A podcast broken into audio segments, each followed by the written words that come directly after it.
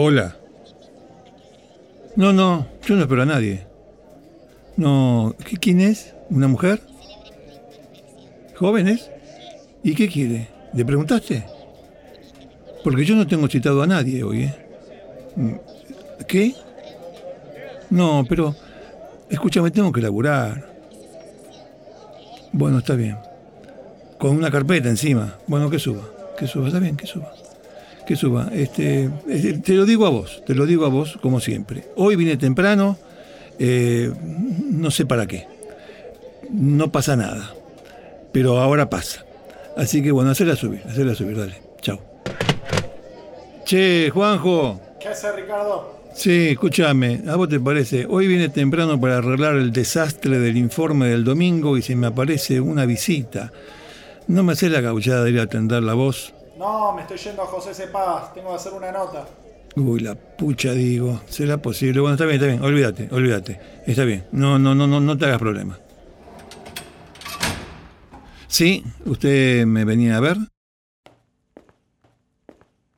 Pase, pase, siéntese. ¿Qué tal, Canaletti? Un gusto. Mire, voy a ir al punto. Tengo una oferta que no va a poder rechazar. Disculpe, no, no, no le entendí bien. ¿Usted viene por algún caso? Sí, el suyo. Mire, si es una demanda por alguna nota, acá no tiene nada que hacer. Me va a disculpar. Así que eh, se tiene que dirigir a legales. Acá en la redacción no. No, no se trata de eso. Le traigo una oferta que jamás le han hecho en su vida. Mire, tengo mucho trabajo, de, de oferta de, de la vida. Mire, yo tengo que trabajar, así que eh, dígame qué quiere, por favor. Yo le ofrezco viajar conmigo en el tiempo, al momento que usted quiera. La única condición es que me muestre casos policiales de esos que usted investiga para sus libros. Me dijeron que usted es el mejor. ¿Me puede hacer el favor de retirarse? Le estoy hablando en serio. Y yo también. Espere, no diga nada. Usted no sabe qué le va a pasar en el futuro. Yo sí. Vengo del año 2151. Lograron que las células rejuvenezcan. Aquí no han vencido a la inflación, pero en el mundo están por vencer a la vejez. Es decir, que los problemas de la Argentina se van a prolongar por tiempo indefinido. Somos iguales, somos el mismo. y usted es mujer. Es evidente que... Necesitamos en 2151 que alguien nos cuente el pasado, nuestro pasado, y volver a escribirlo. Pero discúlpeme una cosa. eh, eh, eh, no, yo no entiendo nada de todo esto, pero no, eh, es que eh, vamos a suponer que usted tiene razón. Eh, en, en ese futuro, ¿no hay archivos? Pasaron muchas cosas estos años. Después le explico. Yo vine a buscarte, es decir, a buscarme a mí. Claro, sí, justo, como mujer. Es complejo, pero en la época que vivo el género es fluido. Es decir, que vos sos yo y viniste del futuro, donde no se sabe nada del pasado, en apariencia de mujer. Buenísimo, hacemos un podcast. ¿Dónde tenés la máquina del tiempo? Ah, nos tuteamos porque somos la misma persona, ¿no? ¿Vos sos de Boca? ¿Querés que te diga cuántos campeonatos ganó Boca hasta 2151 y qué pasó con River? Me encantaría, pero tenemos que salir. Mejor déjalo para después. Además, ya me imagino. ¿Por dónde podemos empezar? Bueno, este, podríamos ir a Los Ángeles en 1969, cuando fueron los crímenes de Clan Manson. Ese caso salió en mi libro Crímenes sorprendentes de asesinos en serie. Una cosa tan tremenda que todavía nadie se la termina de explicar. Me hubiera encantado cubrir ese juicio. Muy bueno, arrancamos por ahí entonces. Vamos.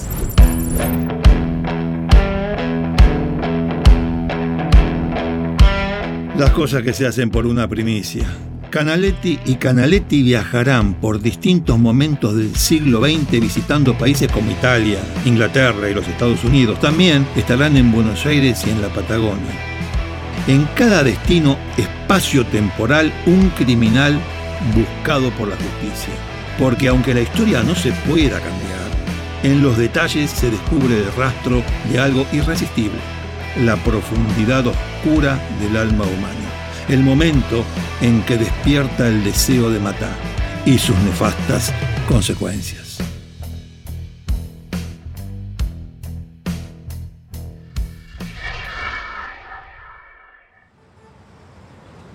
¿Y dónde está la nave? Esa es, el blanco que está estacionado enfrente. Eso es un Fiat Duna. Ya vas a ver.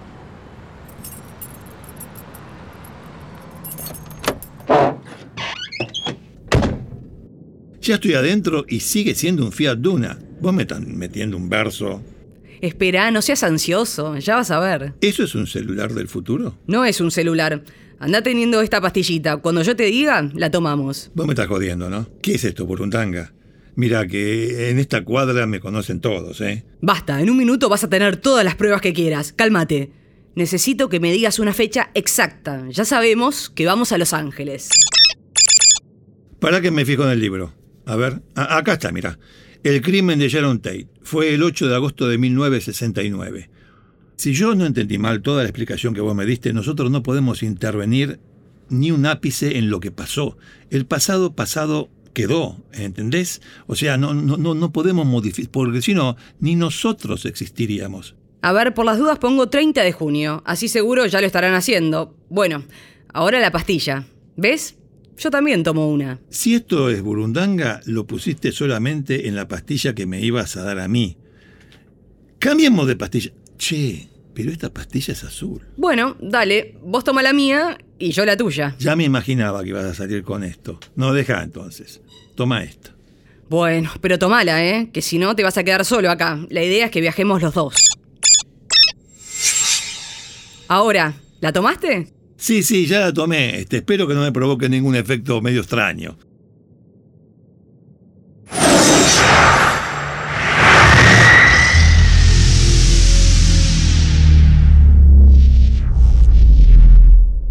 Pero estamos en el mismo auto. ¿Cómo haces para cambiarlo de afuera?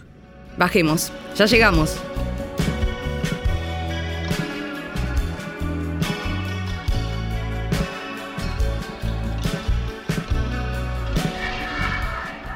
Si me diste un alucinógeno, esto es lo más realista que vi en mi vida. Ahí tenés un puesto de diarios. Fíjate la fecha a ver si estamos bien. 30 de junio de 1970. Continúa el juicio del clan Manson. Increíble. Ahora hay que encontrar el juzgado. Ahí está, ahí está, mirá, mirá, mirá los mobileros, mirá. Como siempre, laburan como siempre. ¡Ay, qué emoción! Ahora vamos a ir a ver y vos me vas contando todo. Ya te estoy grabando. Cierto, es testimonio. Yo también voy a grabar algo.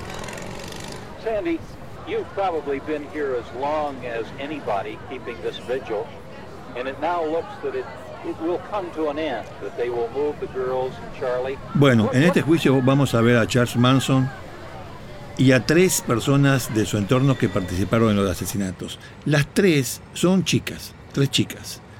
La peor de todas, Atkins. Acordate de este nombre, Atkins.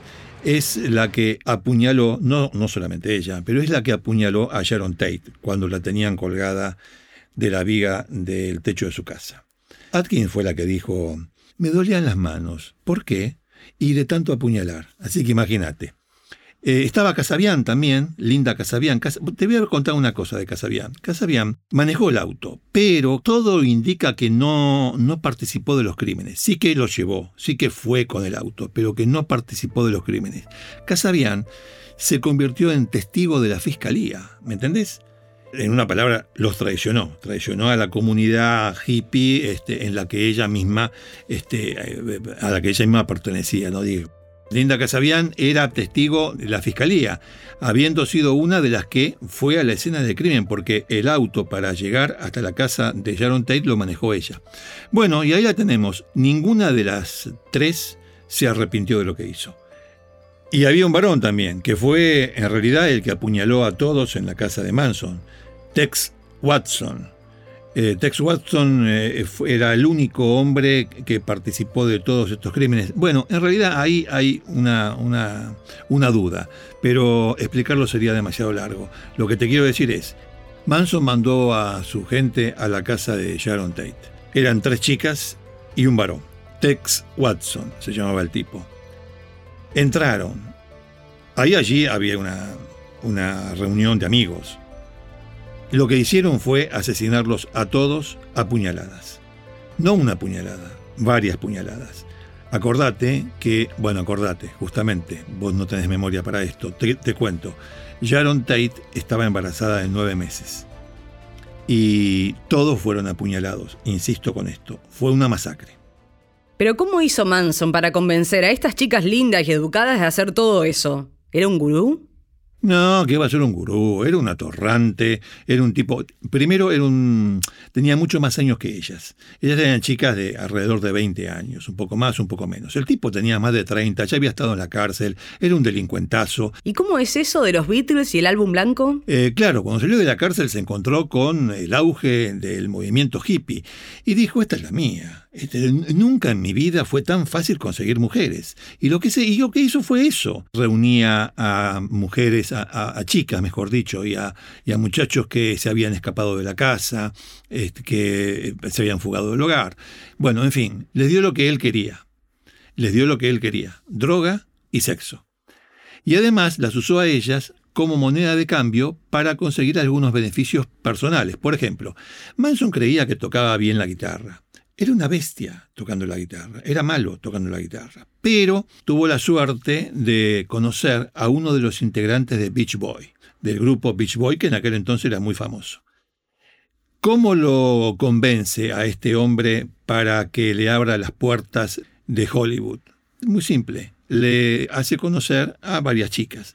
De esa manera, Manson creía que podía llegar a un productor musical que le grabara sus temas Insisto, el tipo era malo tocando la guitarra y era malo componiendo. Tenía una afición por los Beatles, era un seguidor de los Beatles, pero claro, las canciones, las letras de las canciones de los Beatles, el tipo la interpretaba a su manera, es decir, interpretaba como un delirante. Él creía que los Beatles tenían un subtexto en, sus letras y lo que estaban propiciando era una especie de guerra racial de negros contra blancos y un caos general, etcétera, etcétera. Y él decía que tenía que estar a favor de los negros. Cuando se dio cuenta que la gente de color no participaba de ninguna revolución ni quería matar a los blancos y nada por el estilo, bueno, y además y además que no podía llegar a ningún productor musical para que escuchara su, su música, eh, bueno, decidió tomarse venganza. ¿Y entonces mataron a la mujer de Polanski por equivocación? A su gente la envía a la casa en California donde él creía que vivía Terry Melcher. Terry Melcher era un productor musical, justamente, el hijo de Doris Day, una famosa actriz de Hollywood. Melcher no, no tenía nada que ver con Manson, este, ni tampoco le iba a producir ningún disco y nada por el estilo. Pero como Manson estaba, digamos, despechado porque no le daban bolilla, entonces mandó a su gente a la casa que él creía que todavía estaba habitada por Melcher para matarlo. En verdad, el productor musical ya no vivía ahí, se la había alquilado a Polanski y a su mujer, a Sharon Tate. Por eso, cuando las tres chicas y eh, el varón, Tex Watson, llegan hasta la, mansión, no se encuentran con el productor Melcher, se encuentran con Sharon Tate y sus amigos. ¿Cuánto tardaron en encontrarlos? No, no fue inmediatamente. Acá hubo un problema. Después de matar a Sharon Tate y a sus amigos, mataron al matrimonio La Bianca. La Bianca tenía una cadena de, supermercados y estaba en su casa con su mujer, obviamente. Bueno, ellos también entraron en la casa de la Bianca días después y los mataron a los dos a puñaladas, siempre a puñaladas. Em, te quiero decir que tanto en la casa de Sharon Tate, bueno, lo acabamos de ver, como en la Bianca, escribieron con la sangre de sus víctimas en la pared cerdos. Y en lo de la Bianca, en la heladera, escribieron Helter Skelter, el título de una de las canciones de los Beatles, que te vuelvo a decir, él interpretaba de cualquier modo, o sea, eh, tenía, claro, mucha hierba, es cierto, este, interpretaba de cualquier modo. Eh, y bueno, este, luego de eso, la que se quebró en realidad fue Susan Atkins. Aquella que había dicho que le dolía las manos de tanto apuñalar, bueno, esa fue la que se quebró estando en la, en la prisión por otro tema, eh, fue la que se quebró y contó todo. Bueno, esos fueron más o menos los hechos, y ahora empiezan a juzgarlos. No tenés idea lo que va a ser este juicio. Mirá, ahí los traen, el lío de gente que se armó. Vamos a ver, vamos a ver. Ah, mira, mira, esa es Leslie Van Houten Y ese, ahí está, ahí está Manson, mirá, ese es Manson, ese es Manson. ¿Qué dijo? Es todo un juego. No, qué juego, Manson, si sos un asesino. No llames la atención. Además tenés que decirlas en inglés. Ah, cierto, pará, este, mi, mi inglés, pará, pará que me pongo este, la garganta para inglés. Killer. Bueno, ahora sí que no nos van a dejar entrar. Pero, en fin, este, los vimos. ¿Nos quedamos hasta que termine? Si tuviera tiempo, sí. Pero este juicio duró nueve meses y medio. Manson hizo tanto lío que en una, en una ocasión, para que tenés una idea de por qué esto tardó tanto y de lo que pasó en el juicio, en una ocasión, él decía, venía con que el juez no lo dejaba hablar, que quería eh, hacer su propio abogado defensor. Bueno, en una ocasión el tipo se levantó, saltó como si fuese una pantera, no sé cómo decirte, como si fuese un animal, saltó hacia el estrado donde estaba el juez para pegarle, para, para, para matarlo, para ahorcarlo, lo que sea. Decí que lo agarraron. Pero eso fue un escándalo, todo el mundo corriendo de aquí para allá, los policías no sabían a quién agarrar, eh, porque claro, también estaban las chicas ahí, los cómplices se podían escapar. Bueno, fue todo un gran lío. Esto es, esta anécdota de lo que ocurrió en el juicio, es simplemente para que tengas una idea de lo que pasó en ese juicio. Todos los días había un quilombo, todos los días. Y además para también eh, explicar por qué duró tanto, ¿no?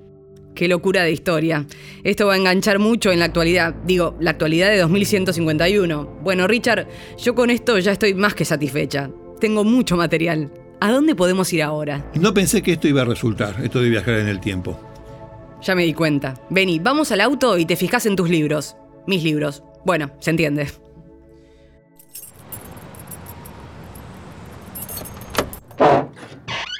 Ya sé, vamos al triple crimen de Chipoletti. El primero, ¿eh? porque Chipoletti tiene, tiene un- una, una desgracia, no sé qué otra palabra usar.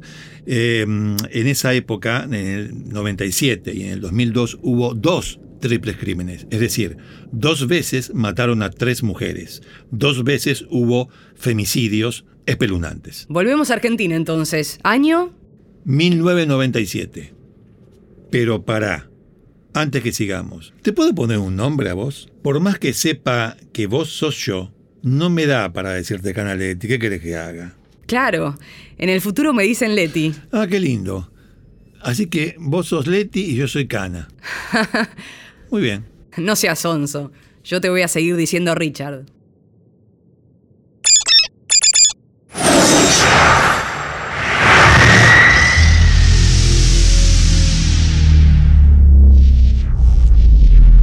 Asesino a mi lado es una idea original de Penguin Random House Grupo Editorial. Ricardo Canaletti es autor de los libros Crímenes sorprendentes de asesinos en serie, Crímenes sorprendentes en el Vaticano, Crímenes sorprendentes de la clase alta argentina, El Vengador de Lampa y dos volúmenes de Crímenes sorprendentes de la historia argentina. Más info en penguinlibros.com.